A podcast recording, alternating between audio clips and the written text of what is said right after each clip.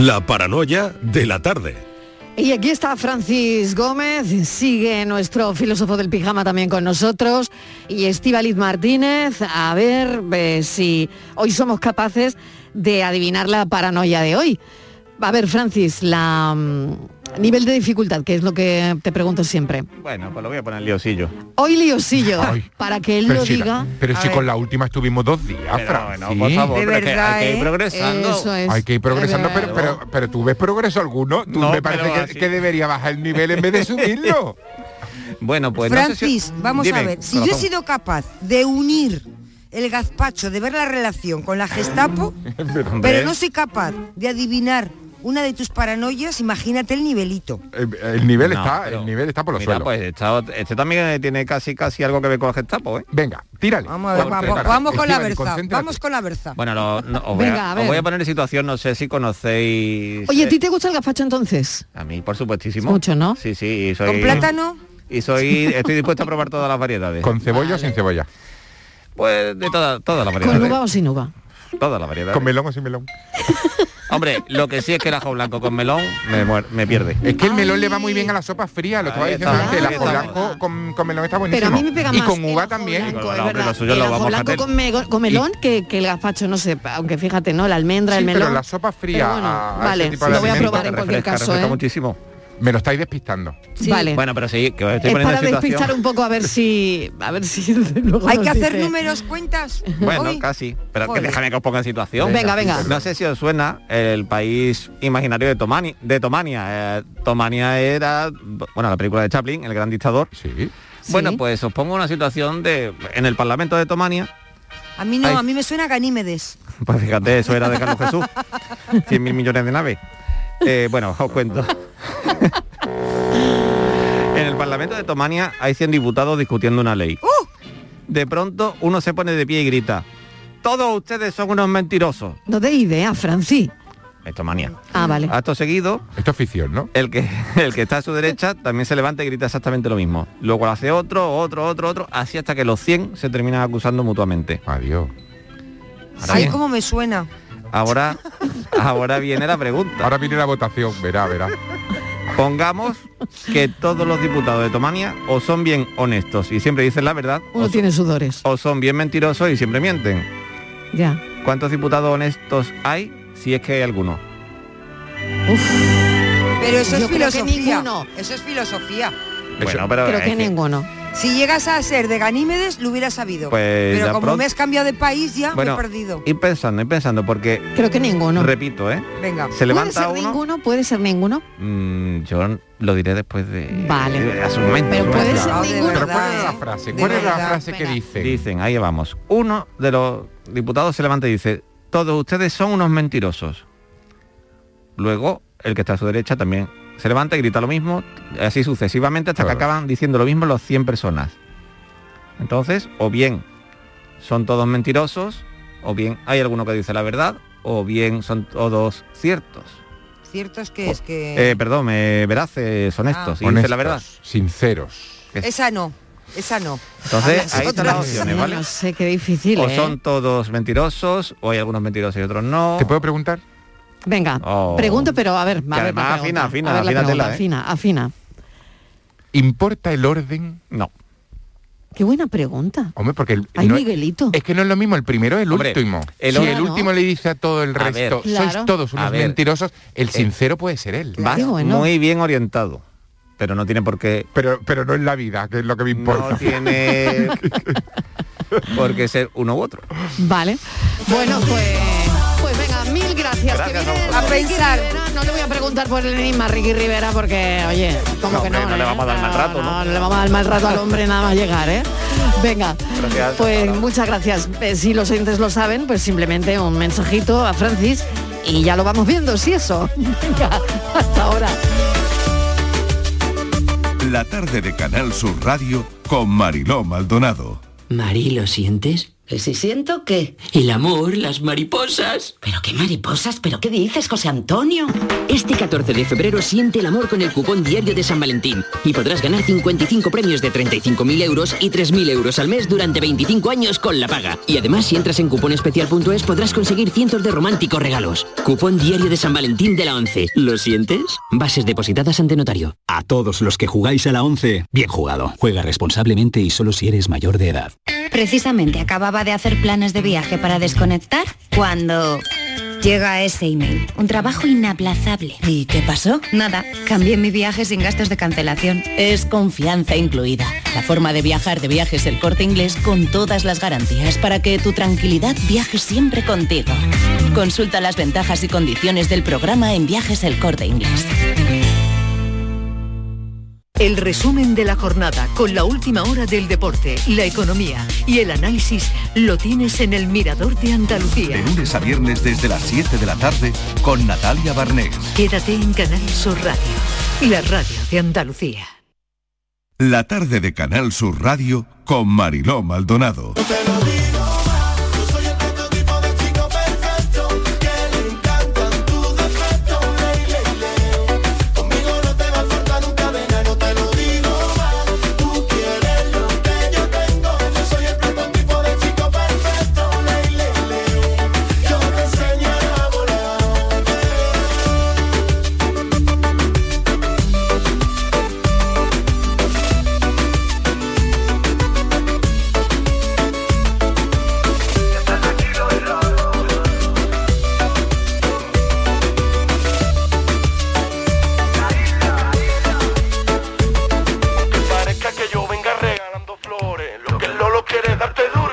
Colores. ¿Me la vas a cantar, Ricky? Que tus defectos, le, le, le. Conmigo no te va a faltar un cadena, no te lo digo más. Tú quieres lo que yo tengo, yo soy el prototipo de chico perfecto, le, le, le. Oye, ¿y, y eres el prototipo de chico perfecto? No, no, para Ay, nada, por para favor, nada. no, no, Soy no quiero ser. Era la primera pregunta. No, Todo el mundo esta mañana. Pero lo primero que le tienes que preguntar a Ricky Rivera No, no. es si él co- es como la canción. No, soy completamente imperfecto, soy... Y- tengo a todo. ver. Sí. Imperfecto. Sí, sí, no, completamente. estoy lleno de aristas, estoy lleno de... ¿Ah, sí? de- Yo no la veo. Sí, sí. Pero bueno, yo creo que eso también eh, eh, forma parte de- del aprendizaje, forma parte Sí. del- de, de- de ver, de ver las cosas que hay que poner en su sitio, de dónde tienen que ir tu camino, de dónde tiene que ir tu foco. Yo creo que forma parte todo de tu construcción, que nunca acaba, que es un proceso que nunca termina. Pero ¿Y tú en qué, pro- en qué momento estás? estoy en un momento bonito, en un momento en el que creo, creo que conozco un poco hacia dónde me debo de dirigir, eh, con una tranquilidad interesante que me gusta, con un hay un estado, hay un clima que también me gusta respirar. eh, pero eso no quita que, que, bueno que la vida está llena de imprevistos y de cosas y hay que estar sobre todo por lo menos tranquilo, desde un sillón tranquilo. Todo esto que está pasando, verlo desde un sillón tranquilito. Claro, vamos a contarles a los oyentes todo lo que te está pasando, que es mucho. Los premios Carmen.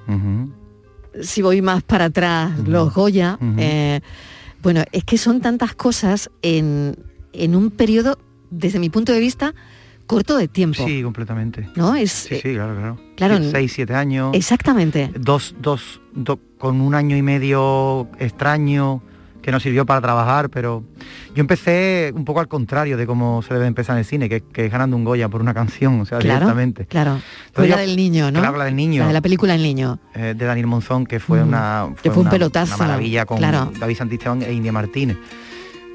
Pero eh, yo de ahí ya amaba hacer cine, yo ahí ya amaba la interpretación, yo amo la interpretación y amaba la, la- la banda sonora. Entonces yo, entre El Niño que fue en el 2015 y, y Operación Camarón, que yo recibo las primeras nociones en el 18, eh, yo hice un disco que se llama Estación Cangua, que ha puesto ante un tema, que es un homenaje que yo le hago a Sharu Birli, que es el, el protagonista de la película Lion, el, prota- el protagonista real de la película Lion, porque yo vi esa película y me, me- me trastocó, me cambió.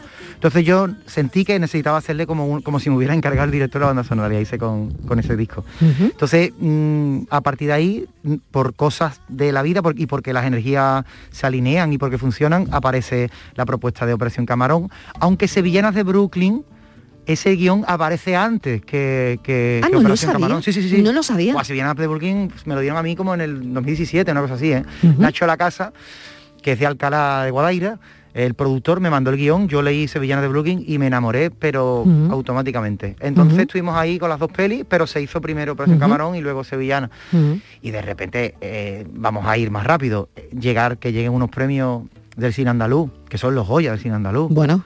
Y que me nominen a dos, a las dos bandas sonoras, cuando hay cuatro, me parece. Además están nominados David Miralles y Jesús Calderón, que son dos compositores maravillosos. Y yo no me lo.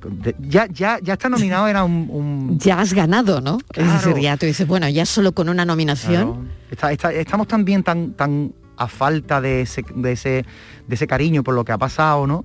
Por todo, lo, por todo lo que ha pasado. Estamos a falta de esa sensación que ya están nominados. Y venir a Málaga, mira, decíamos, junto con Violeta, que también ha ganado el premio por la canción, Violeta. Riaza, compositora, decíamos, mira, ya ir a Málaga un fin de semana a los premios Carmen.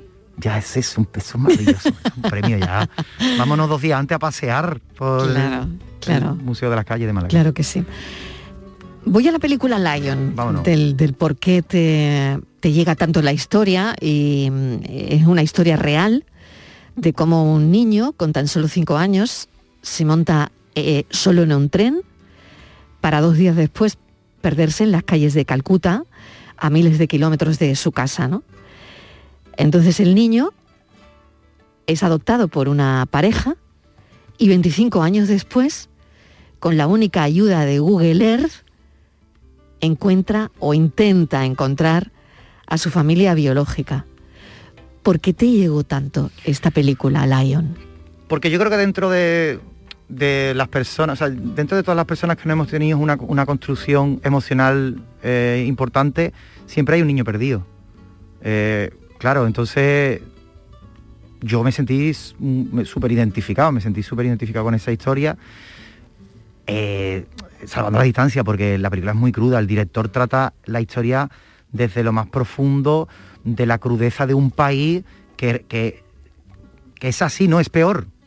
Los niños en la India eh, van por las calles como, pues eso, ¿no? Como, entonces a mí me llegó mucho y, y se, se une eso a, la- a las ganas que yo tenía de hacer cine, en ese caso drama. Yo tengo mucho- yo siempre he tenido ganas de hacer eh, eh, melodías de, de drama y cosas de tal, pero llega a Sevillanas de Brooklyn primero y ya luego cuando llega Operación Camarón a, a mí se me a mí yo me enamoro automáticamente de, de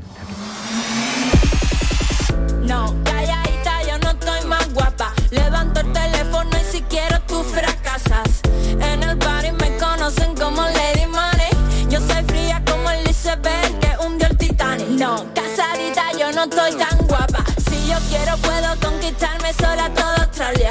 Hago vídeos a los Spielberg con mi celular. Saco mi bikini, pongo boca arriba.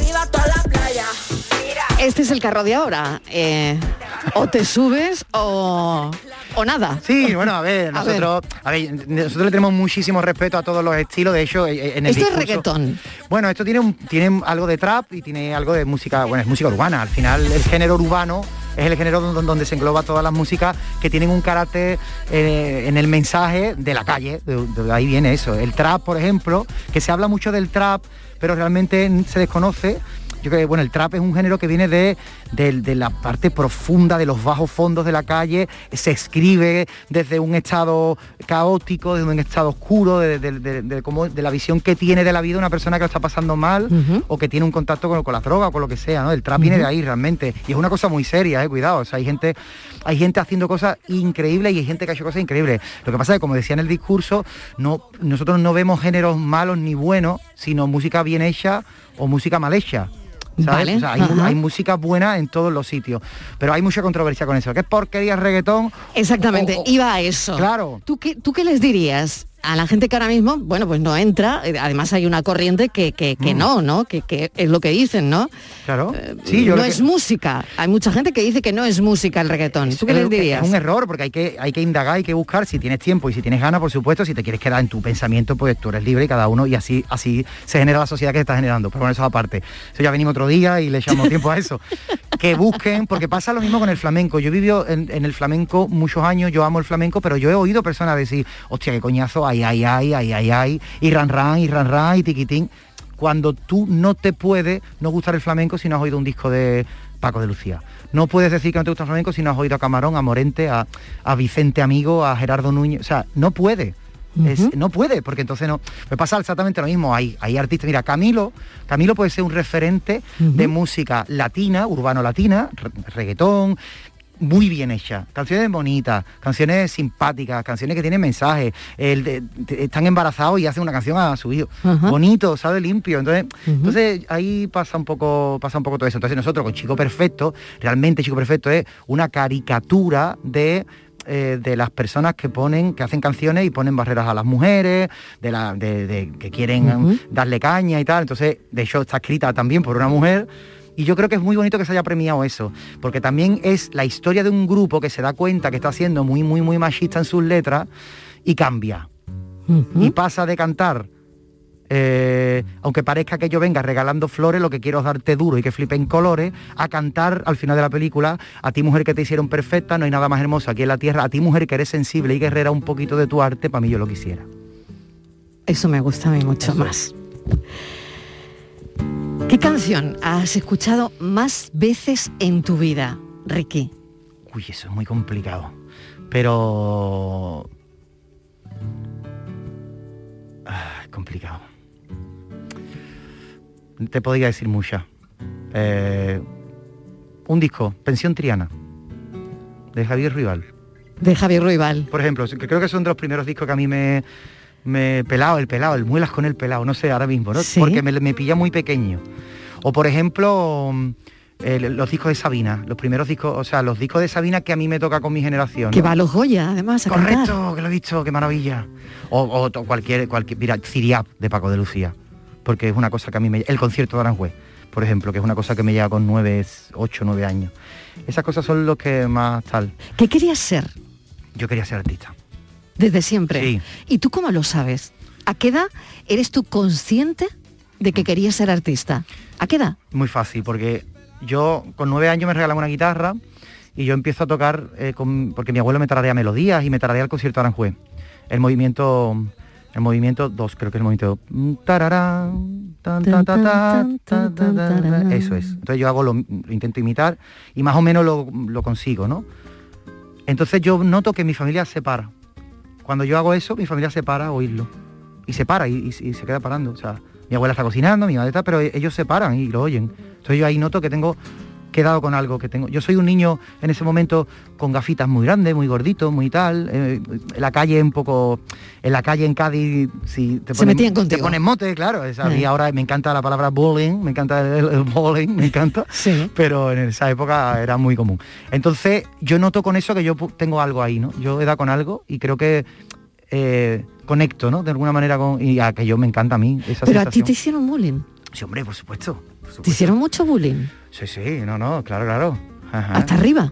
Tuve, tuve bastante, claro, porque un Porque niño... tenías gafas y eras Mm, gordito. Bueno, eso- yo creo que esos son dos detalles. Al final esos son detalles. Yo creo que lo más, lo más eh, grande era que yo era un niño muy soñador, era un niño muy eh, vol- volátil, era un niño muy eh, eh, sí, que podía eh, irme. Yo podía quedarme 20 minutos mirando por qué este cable conecta con esto. No entiendo.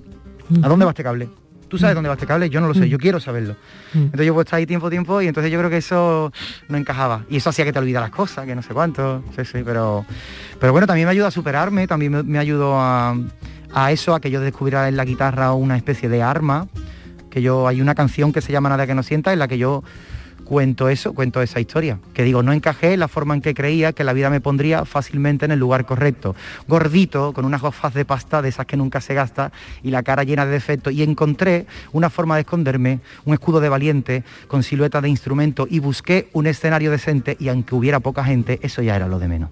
Los 10 minutos que te pedí. ¿Quién te dio, Ricky Rivera, tu primera oportunidad?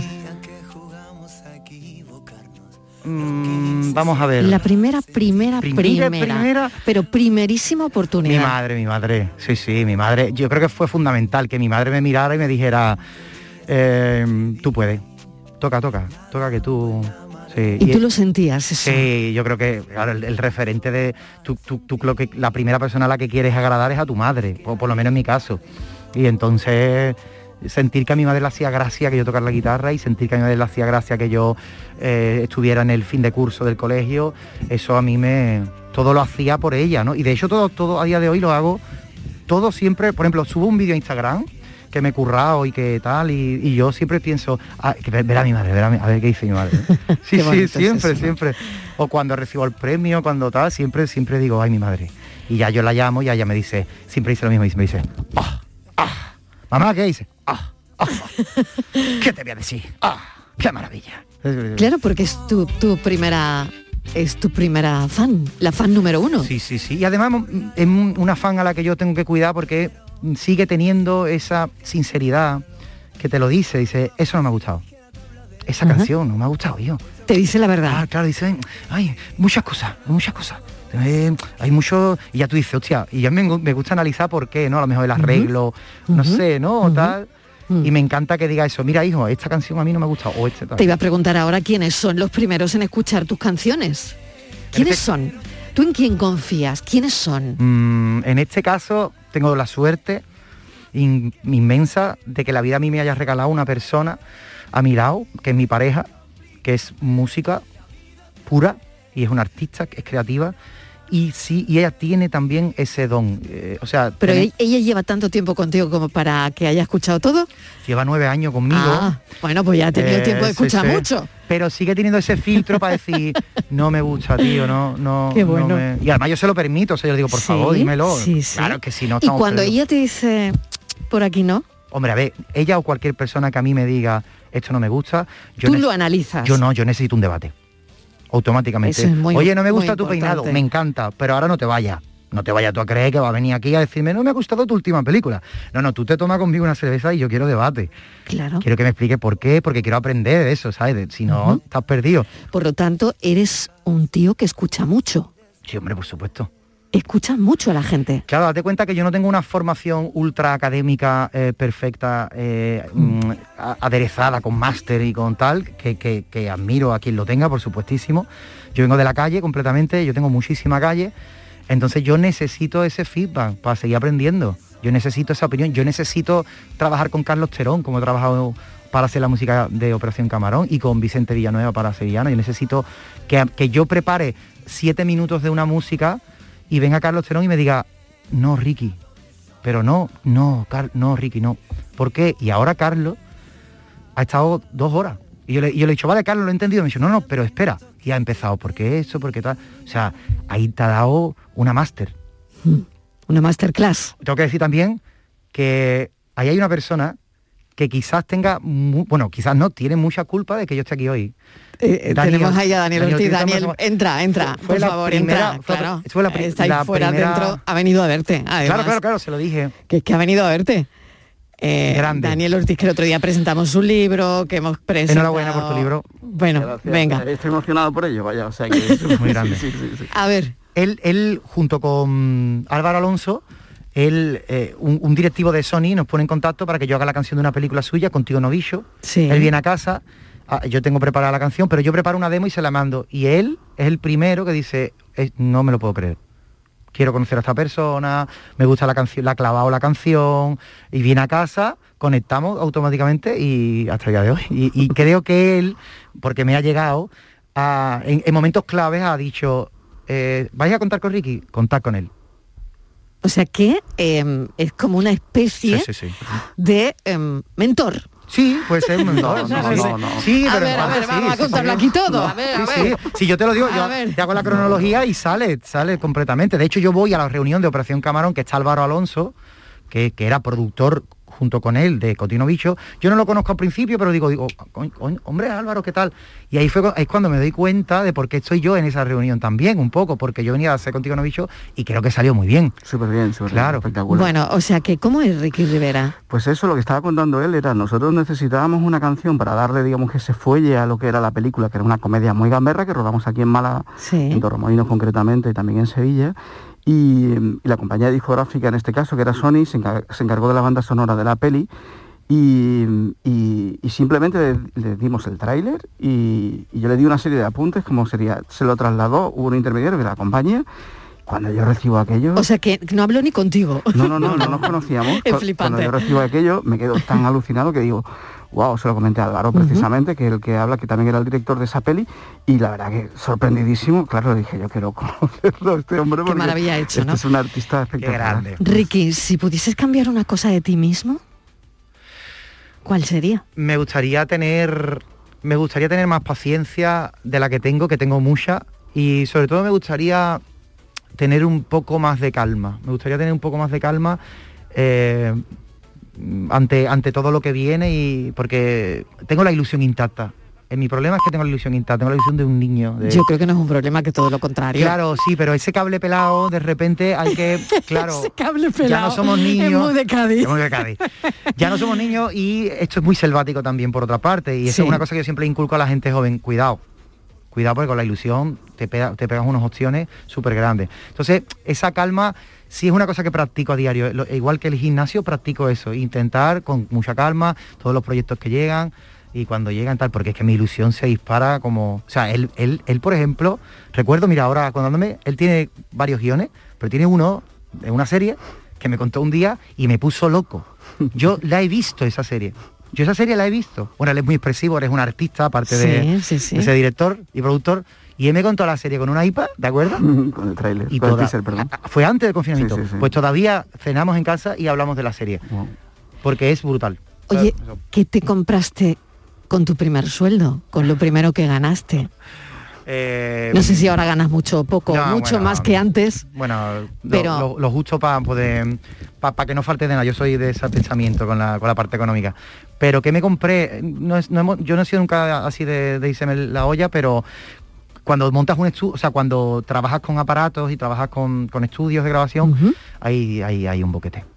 O sea, mi primer micro, mi primer previo, mi primer compresor. Ahora te hace falta eso, el, el compresor porque tiene un previo. Ahora te hace falta otra tarjeta porque no soporta tal. O sea, ahí yo creo que sí, el, el primer micro. Siempre primer- pensando en eso. Claro, porque tú lo que quieres, bueno, a día de hoy ya no he parado porque tú lo que tienes que tener una serie de aparatos para que todo lo que envíe o todo Pero lo y que eso haga- ya lo tienes todo. Sí, ¿no? eso ya lo tengo. Ahora mismo, ahora mismo como, como dice un amigo mío, no me compro ni un lápiz del Ikea. que te lo regalan, o sea que imagínate. Ahora mismo hay que estar tranquilito y hay que estar un poco. Bueno, todo el dinero que entra, yo siempre lo digo, eh, vuelve a. lo invertimos, o, o sea, una gran parte lo invertimos en proyectos.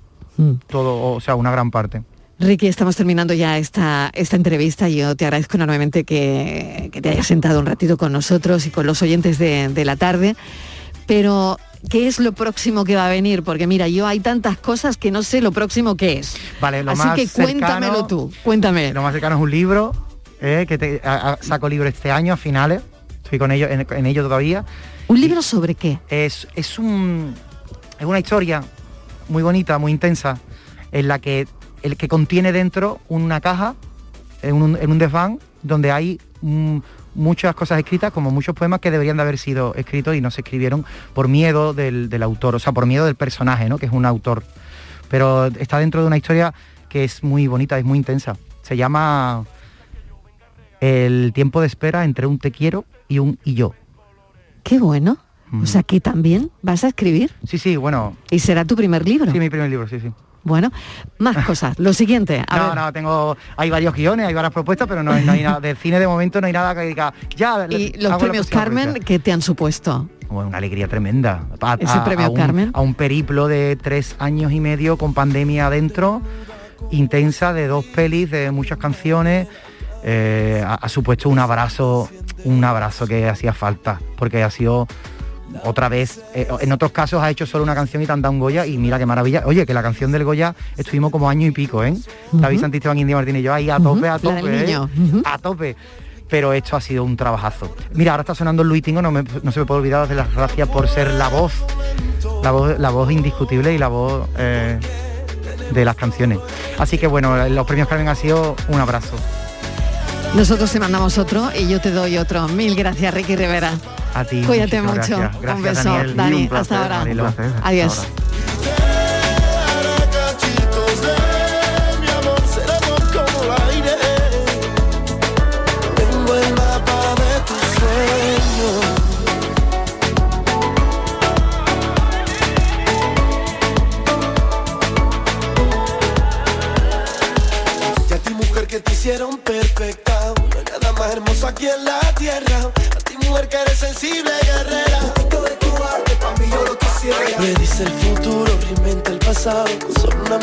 Actualiza el estado. Cualquier movida se cae al instante. Sacando buena venta y su buen rollo constante. Y ya no sé cómo explicarte. Que enamorarte es un placer y te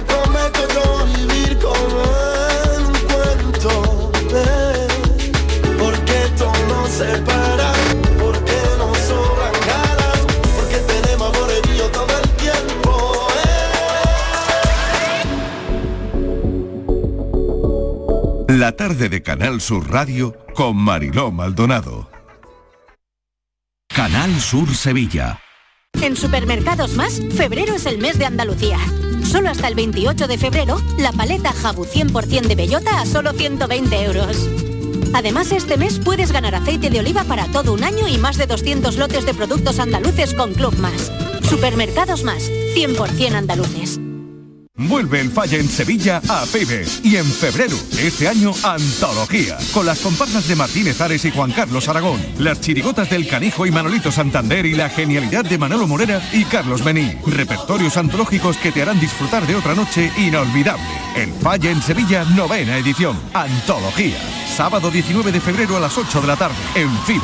Consigue tu entrada en fibestickets.es. Colabora Coca-Cola. Y de regalo un jamón y una caja de gambas y otro jamón y otra caja de gambas. Y así todos los días hasta el 12 de febrero. Cas Díaz Cadenas celebra lo grande su nueva apertura en Itasa, en la calle Pedro Muñoz Torres, número 3. Haz tus compras en Cas Díaz Cadenas Itasa o en Montesierra 28 y gana jamones y cajas de gambas todos los días. Cas Díaz Cadenas, abierto a todos los públicos. Muévete por Andalucía. Si eres menor de 30 años y resides en Andalucía, ahora tienes más fácil llegar donde te propongas de una manera cómoda, segura y económica. La nueva tarjeta joven de transporte te ofrece bonificaciones con un mínimo del 50% sobre el billete sencillo en tus viajes en autobuses, metros, tranvías y catamarán. Infórmate en las diferentes webs de los consorcios de transporte de Andalucía. Junta de Andalucía.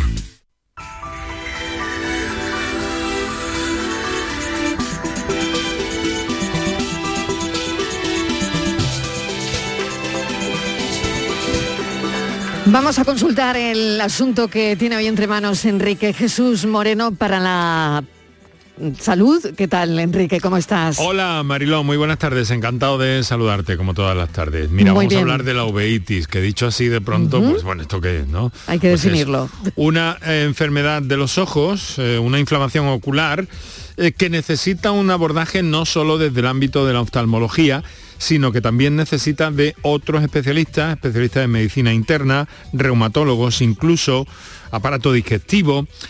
En fin, puede presentarse además en cualquier momento de la vida y en nuestro mundo este que hemos dado en llamar desarrollado es la tercera causa de ceguera. Por eso es muy importante abordar este problema. Mira, hay desde hace 10 años una consulta multidisciplinar, es decir, donde intervienen todas esas especialidades necesarias para diagnosticar y sobre todo para tratar la uveitis. Y está en el Hospital Virgen de las Nieves, entre otros puntos. Hoy nos vamos a situar en esa consulta multidisciplinar para conocer más y naturalmente para aclarar todas las dudas y preguntas que tengan nuestros oyentes. Es una enfermedad que empieza, Marilón, que no lo he dicho, con enrojecimiento de ojos, con dolor en algunas ocasiones, sensibilidad a la luz, a veces visión borrosa también, visión reducida.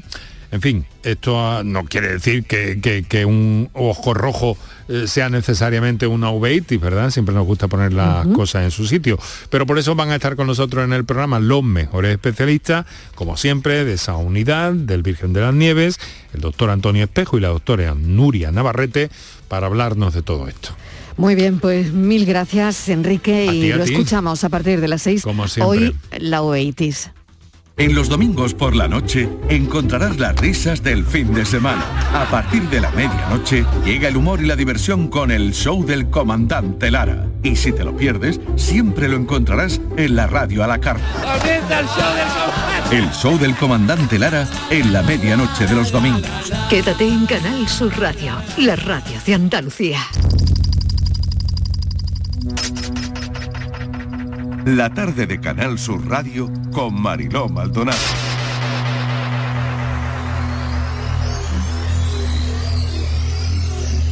Tenemos un nuevo planeta, ha sido descubierto en el universo muy cerca de nuestro sistema solar.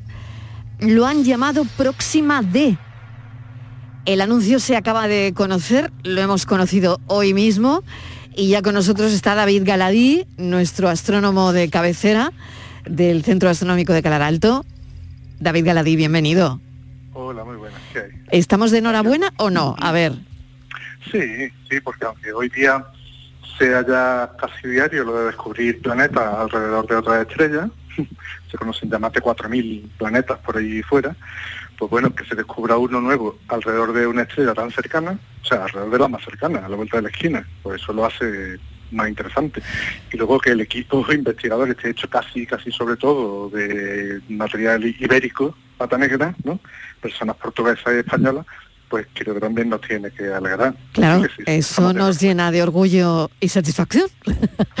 claro que sí. Bueno, a ver, eh, ¿es importante este descubrimiento? Bueno, sí, lo, lo es, porque mm, vuelvo a lo de antes, ¿no? Esto es como cuando fueron a la Luna, la primera vez que fueron los americanos a la Luna, pues se enteró todo el mundo, hasta en el desierto del Kalahari, y cuando ya fueron tres o cuatro veces más ya no se enteraba nadie, ¿no? Porque parecía normal. Y ahora ya que desde el año 95 llevamos miles de planetas descubiertos, parece que esto es normalito, pero sí que este tiene, tiene una una importancia especial por una parte, porque mm, eh, demuestra que estamos en condiciones de encontrar planetas muy pequeñitos. Este tiene como un tercio del tamaño de la Tierra, una cosa así, planetas muy, muy pequeñitos. Y está muy cerca de la Tierra. Y, y luego y está muy cerca. Que esté muy cerca, hombre, lo hace interesante porque se podrá investigar más a fondo, ¿no? Pero lo más llamativo es lo siguiente, fíjate. Eh, Marilo, antes del año 95, incluso años después, cuando empezaron a descubrirse planetas alrededor de otras estrellas, una de las incógnitas era hasta qué punto las estrellas que vemos en el universo tienen planetas alrededor. Que existan sistemas planetarios como el del nuestro, ¿no? Está la Tierra, Mercurio, Venus, Marte, ¿no? ¿Es algo normal o es algo excepcional? Y no se sabía, se discutía mucho, ¿no? ¿Cuántas estrellas del universo, que son como el Sol, más o menos, todas, ¿no? Pues cuántas tienen planetas y cuántas no. Hombre, se suponía que algunas tendrían que tener planetas, pero ¿cuántas? Bueno, pues ni las sospechas más optimistas de la gente más exagerada podía, eh, podían adivinar lo que estamos encontrando. Y lo que estamos encontrando es que lo raro es que haya estrellas sin planetas. Qué curioso. Todas las estrellas tienen planetas. Fíjate, buscamos una estrella al azar en nuestra galaxia, ¿no? Por ejemplo, la que está ahora por casualidad más cerca del Sol. Esta estrella, Próxima Centauri, que es donde se ha encontrado este planetita. Bueno, pues es una estrella cualquiera, está cerca del Sol pues, por- porque le ha tocado, está cogida al azar. Así que la cogemos al azar y encontramos que la estrella que tenemos justo al lado del Sol tiene no ya un planeta, como se descubrió hace unos años, no sé, fue en 2017, ¿no? Sino que tiene tres. O sea que estamos encontrando que las estrellas tienen tendencia y mucha querencia a tener planetas alrededor. Cuanto más pequeñitas son las estrellas, más planetas tienen. Y lo normal es que cuando hay un planeta alrededor de una estrella, haya no uno, sino varios. Y por ejemplo hemos encontrado que Próxima Centauri, esa estrella tan cercana al Sol, la más cercana, tiene como mínimo tres planetas alrededor. Este es el tercero que se le encuentra. O sea que la importancia está en demostrar que los planetas en el universo lo hay, pues que no sé, como estamos en Andalucía, a punta pala, ¿no? A troche y mozo. Claro, claro, claro. Yo quería preguntarte, claro, quería preguntarte eso precisamente, ¿no? Em, este descubrimiento, David, demuestra que tenemos un montón de vecindario, punto número uno, vecindario estelar, ¿no? Y que, bueno, por ahí hay planetas, o mejor dicho, mundos que pueden ser muy interesantes eh, al alcance de igual, igual cambiarnos de planeta también. Pues ¿O no? la falta, desde luego, aunque yo a este que recién descubierto no iría porque está tan cerca de su estrella que es como Sí. Mercurio aquí, ¿no? O sea, está así Sí. cerrado, perdido. Luego el más lejano, el que llaman B, porque las letras A, B, C, D se le va poniendo, bueno, ah, no, A es la estrella. O sea, B, C, D se le va poniendo por orden de descubrimiento, no por orden de distancia. Este tercero que se ha descubierto está muy, muy cerca de la estrella. Y el B está muy lejos, debe ser muy frío, pero el, el primero que se encontró, eh, o sea, Alpha Centauri, eh, Próxima Centauri B, es un planeta que podría ser habitable, o sea, que algún sitio habría donde irse si acabamos de estropear el planeta que nos ha tocado, ¿no? Bueno, que esperemos es que no, yo- esperemos que no.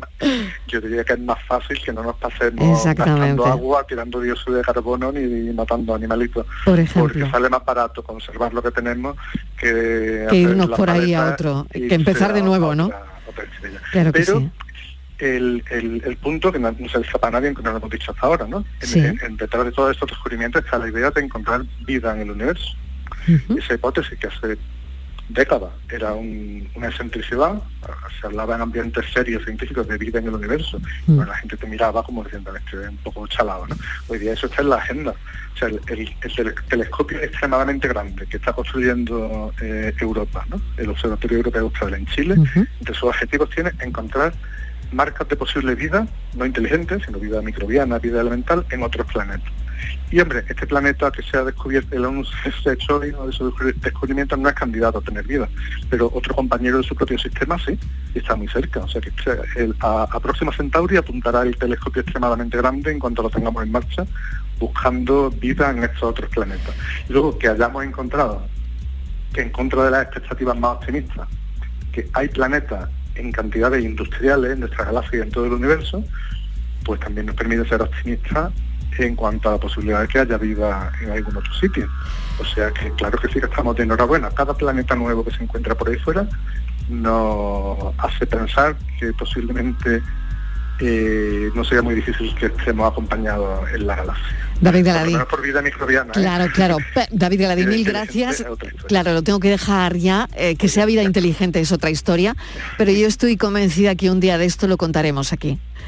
Que David Galadí lo contará en el programa. Estoy convencida. Antes de. Antes de que mm, lo pensemos. David, mil gracias. Un beso enorme. Encantado. Hasta ahora. próxima. Adiós.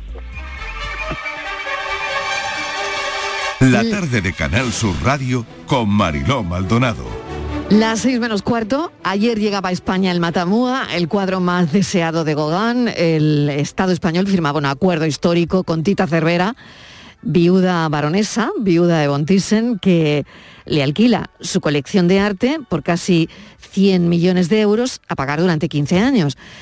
Vamos a poner en orden todo esto y vamos a analizar la importancia y los secretos de este acuerdo histórico entre el Gobierno de España y la baronesa von Thyssen, porque me da la impresión, Diego Abollado, bienvenido, nuestro hombre de la cultura, que han hecho las paces. ¿Qué tal, Mariló?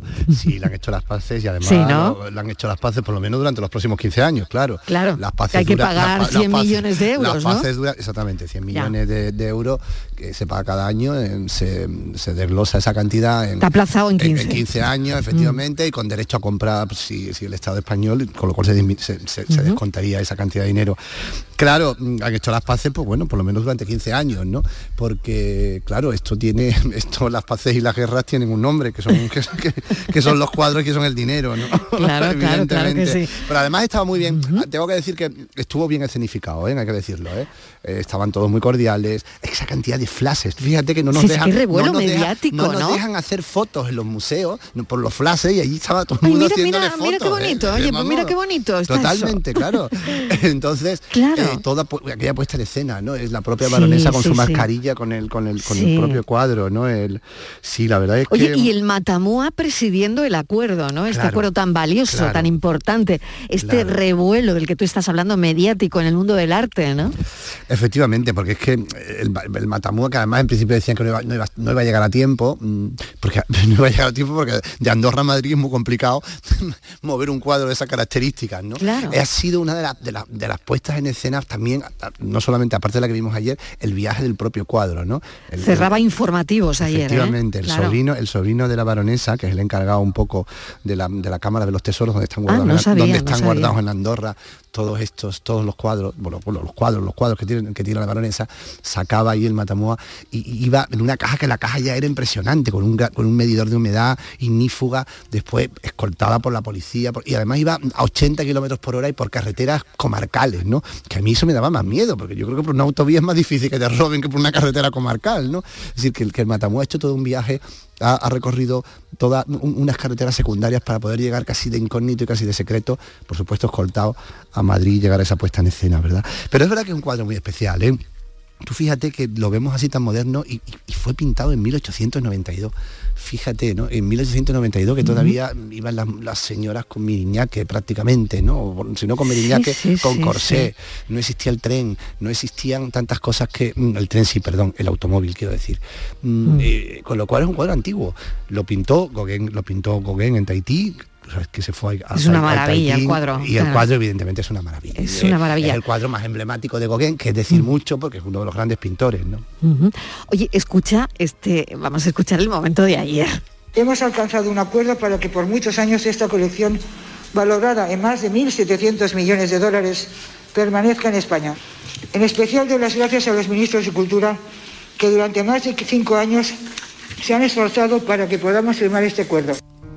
Bueno, ahí estaba Tita Cervera contándolo, Diego. Me ha hecho mucha ¿Eh? gracia lo de los ministros de Cultura, porque Sí. es verdad que han sido muchos. ¿eh? Los ministros, claro, claro, claro. ¿Con cuántos no se ha reunido, no? Sí, claro. con cuatro- yo creo que con, con 11, si contamos a este, ¿no? De Los que 10 ministros anteriores los que no han podido llegar a un acuerdo con ella, ¿no? Con lo cual es, es verdad que, que sí, que sí. Es- es- ella además lo contaba como muy bien, como diciendo, bueno, por fin ya, ¿no?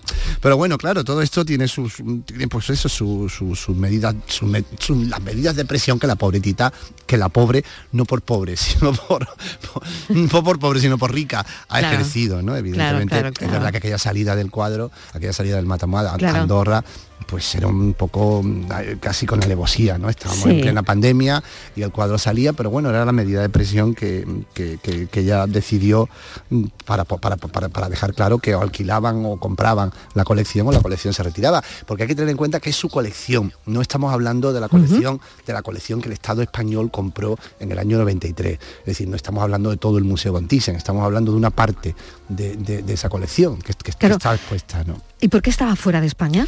Pues efectivamente por eso, como una medida de presión, tiró la, sal- la sartén por el mango y entonces pues dijo, me voy a, me voy a llevar y me voy a llevar, me voy a llevar, me voy a llevar lo mejor, ¿me entiendes? Me voy a llevar el cuadro, el cuadro más emblemático mío y de mi colección, ¿no? ¿Y Era qué alquilamos exactamente? Pues mira, alquilamos, mm, alquilamos. eso está, eso bien. Me quiero, me quiero Sí, aclarar. Eso está bien, que Ya- alquilamos. Ya, ya que te tengo, ya que te tengo bueno, aquí. como, como te digo, no alquilamos la colección Claro. entera. Hay una parte de la Ya. colección Von Thyssen, la que, la que vemos en el museo, en Von Thyssen, que es, que es nuestra, nuestra, por- tuya y porque, porque es de todos los españoles. Esa, eso está ya, eso, está, eso es nuestro, pa- de aquí para siempre. ¿no? Eh, lo que alquilamos es la colección privada, parte de la colección privada de, de la baronesa. Eso, esa, esa colección es suya, ha estado expuesta durante durante 10 años, durante décadas, también en el TIS en conjunta, pero es suya, no estaba en esos acuerdos, con lo cual ahora hay que renegociar esa parte de la colección, que es lo que se ha hecho. Pero los caraballos que hay y otros muchos cuadros famosísimos y, y de una importancia mm, colosal que forman parte de la colección Montisen, eso ya no lo quita nada, no nos lo quita nadie, ¿eh? no hay que pagar más nada, ya se Ya pagó, hay que pagar ya más, se ¿no? pagó, ya se pagó. Ah, bueno, bueno, eh, pero yo quiero estos acuerdos, a ver. eh, Es que esto es un mundo para mí y me imagino que para todos los ciudadanos Sí, que sí, hablan, sí, oyen hablar de estas eh, cifras astronómicas, ¿no? Este acuerdo histórico, ¿no? Es, ¿Es un buen acuerdo para, para los ciudadanos? ¿Es un buen acuerdo para nosotros? ¿Tiene letra pequeña el acuerdo? Hombre, algo de letra pequeña tiene. Eh, Es público, cuidado, ¿eh? no es, pero algo de letra pequeña tiene. Evidentemente, estas colecciones, quien, quien, quien, quien, quien tiene, eh, probablemente los Thyssen eh, sol- tenían, tenían, te digo tenían, porque ahora ya parte del Estado español, la otra parte está alquilada, no todo, pero un, un grueso. La colección privada más importante del mundo de arte, después de la Reina de Inglaterra, que no cuenta porque es la Reina de Inglaterra. Con lo cual, evidentemente, ellos saben muy bien dónde tienen que tocar. Tú fíjate que el propio, el propio, el propio Matamúa fue comprado a medias a la primera vez entre el varón y, y- y- y Ortiz, eh, Jaime Ortiz Ah, o sea que él no, tenía dinero para comprarlo solo. No tenía, sí tenía, pero decidió, como tú lo quieres y yo lo quiere, pues lo, lo compramos juntos y entonces Ah, nos subimos el precio. fíjate Es qué curioso, para que ¿no? tú veas cómo el arte es el arte, es precioso, es lo que nosotros lo vemos, pero después, claro, todos esos entresijos, cuando se tiene una colección de esas características y tu dinero ha estado en parte moviéndose en ese, en, en- en- en ese ámbito, pues claro, hay todo, hay, hay letra pequeña, siempre hay letra pequeña. Hay algunos cuadros que puede vender la baronesa, ella puede hacer préstamos, no está toda la colección, evidentemente, hay una parte que ya está en, el, el Thyssen de Málaga, sobre todo los que son de temática, de temática andaluza, otra en Cataluña y otro en Andorra. Pero sí es verdad que los cuadros que tiene son impresionantes y que además España no tiene, no tiene esa, no tiene esa obra, es decir, lo- lo- lo- los museos españoles que se basan fundamentalmente en, la colección real y en, las pinturas religiosas de, los, monasterios de, todo- de toda España, pues no, no tenemos, no teníamos cuadros impresionistas, ¿no? No hemos- nunca compró el Estado español cuadros impresionistas, ni había en España coleccionistas, ¿no? Entonces, pues claro, llena un vacío que es increíble. ¿Qué ocurre? Que también hay personas que dicen, pues en vez de gastarnos esos dinero en unos cuadros que en el fondo no tenemos una tradición, pues ¿por qué no invertimos y compramos más Goyas o más Velázquez? A ver, ¿qué quieres que te diga? Tenemos muchos Goyas, tenemos muchos Velázquez y tener esto pues también es magnífico, ¿no? Eh, Pero bueno, como todo todo es discutible, ¿no? Y, y- y no le faltan críticas. O sea que hay ¿eh? debate, que también hay debate Claro, aquí claro, con claro, esto. hay debate. claro. Lo que ocurre Veo es que, que, hay debate. Lo que ocurre es que la colección es tan, tan, tan, tan mm, eh, exquisita, tan magnífica y sobre todo tan valiosa, porque los, los pintores impresionistas, de la que tiene gran parte, gran, forman gran parte de la colección que estamos alquilando, son pintores mm, que en el mercado desbordan, desbordan millones, ¿no? Entonces, claro, evidentemente es que eso vale dinero, claro. Claro. Bueno, pues esta es la historia con todo lujo de detalle que nos ha traído Diego Abollado, que me ha encantado, porque a mí me encanta enterarme de estas cosas y que nuestro hombre de la cultura lo sepa, porque claro, pues nos hace que nos podamos enterar. A mí lo que me hace gracia son nombres de las sociedades donde, que, que- Sí. que mueve Tita entre Barbados y entre tal, con- donde tiene, donde, bueno, donde, donde hace sus operaciones con distintas obras de arte, porque es una colección que sigue viva, ¿no? ¿Y cómo se llaman? Omicron, no sé qué, son unos nombres Omicron, como pero si Omic- sí, Omicron, bueno, pues se llama Omicron, no sabemos si es que Tita Venga ya. no sabemos de verdad que se llama ¿En serio Omicron. que se llama Estaba Omicron? viendo las offshore, esta, la- la del- de- bueno, no, no es una, bueno, es una, será una offshore, yo no lo sé, ¿eh? es una sociedad privada. Y se llama Omicron. Omicron, y digo, no Venga sé si ya. es que Tita se adelantó o es que le han cambiado el nombre, no lo sé. Te lo, Bueno, lo realmente es una investigaremos. letra griega, ¿no? Claro, Eh, que al claro. final ya, es una letra claro, griega. Evidentemente. Bueno, pero vamos, que, que- que claro, que no deja de ser curioso. No, no, ella, ella tiene actualidad hasta para el nombre de su Desde hasta, hasta luego, para el nombre desde de su- luego. Bueno, Ay. oye, tengo el enigma aquí de Francis. Venga. Escucha atentamente. Hola Diego, no te ibas a librar, ¿eh? No me Venga, libro, yo no me quiero no se librar. libra- no se libra ni una semana. Bueno, pues fíjate que en el Parlamento del País Imaginario de Tomania, de la película del realizador de Chaplin, 100 diputados discuten una ley. De pronto uno se pone en pie y grita, todos ustedes son unos mentirosos. Enseguida el que está a su derecha también se levanta, dice lo mismo, luego otro, otro, otro, y los 100 diputados terminan diciendo lo mismo.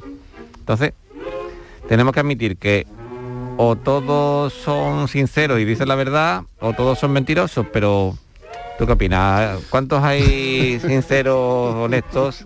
Si es que hay algunos. Y por voto telemático podían, podían hombre, expresarse. entonces la liamos. No es muy aconsejable. Dependiendo para quién. Los oyentes han dado la clave y siempre aciertan. A ver, a ver. Hola, buenas tardes. Lo de la paranoia de hoy es que de los 100, uno y solamente uno es el que dice la verdad.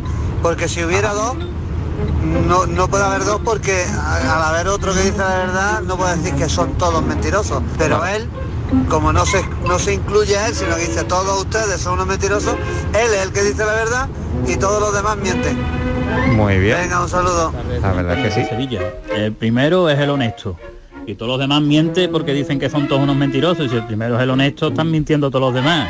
Claro. Que a mí me parece que en la vida real ni el primero se escapa. Bueno, eso Eso ya no hay que generalizar. Pero sí, bueno, no tiene realmente por qué ser el primero, pero sí, claro, como el que se arranca con la historia, puede que sea él. Entonces, Solo uno de ellos es el que dice la verdad, porque si no, al decir bueno. lo otro ya no podría decir Claro, todos. claro, que sí. Ahora cierra, Gracias, claro. Francis. Mañana más. mañana. Diego Abollado, muchísimas Hasta gracias. mañana. Un beso, pensamos.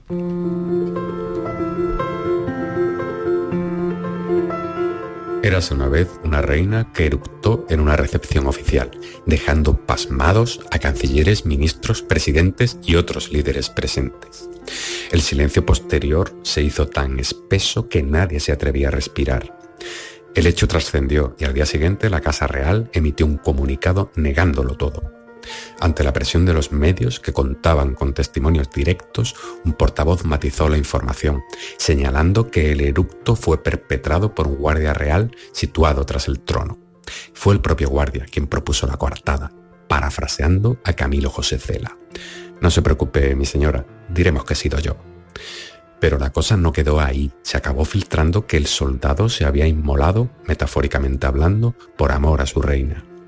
Esta muestra de amor leal inspiró a la soberana para comparecer y con real templanza confesar los hechos, añadiendo que debido a una dolencia digestiva los médicos le habían recomendado no reprimir la emisión de gases. El reconocimiento de la falta humanizó tanto a la autora material, recobrando el favor de sus súbditos, que pronto otras casas reales adoptaron en público la saludable costumbre. Con los años la práctica se generalizó globalmente para regocijo y reafirmación de la plebe local, siempre a la vanguardia en este tipo de experiencias. Hasta hubo quien llegó a proponer que se solicitara la declaración del eructo como patrimonio inmaterial de la humanidad. En casa me dicen que no puedo salir, que,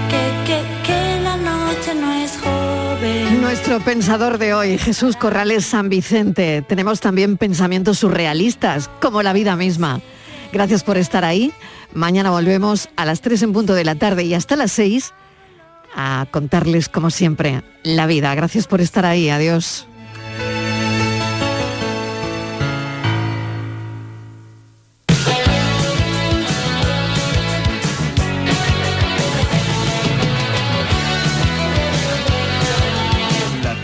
Canal Sur Radio con Mariló Maldonado.